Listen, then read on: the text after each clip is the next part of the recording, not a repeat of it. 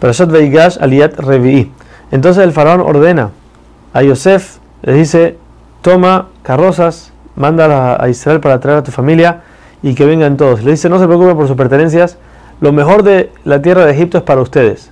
Nos dice Rashi que aquí también hubo un cierto tipo de profecía sin saber lo que estaba diciendo, porque llegará un momento cuando los, el pueblo de Israel sale de Egipto, van a llevarse todo lo bueno de Egipto y van a dejar al país como el fondo del mar donde no hay peces.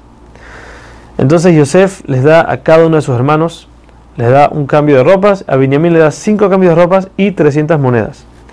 Entonces también le manda a Yosef, por orden del faraón, 10 burros cargados con las mejores cosas de Egipto para que Jacob y su familia tengan, tengan para comer en el camino hacia Egipto. Hay quien dice que lo que le dio fue un vino añejo y hay quien dice que les dio habas egipcias, que es algo especial de ese lugar.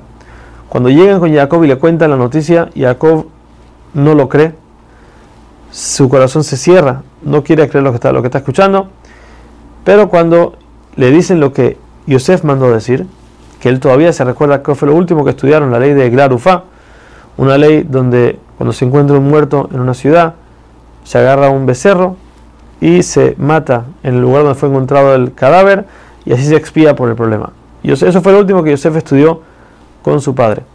Cuando Jacob escuchó eso, vio que todavía Yosef estaba dentro de la línea de la familia de Jacob, ahí se alegró y por eso el Pasuk dice que cuando Jacob vio las agalot que mandó Yosef, lo que mandó fue el faraón, no Yosef, sino que se refería a eso que le dijeron que Yosef se acuerda de la Eglarufa, de la alajá que estudió con él de la.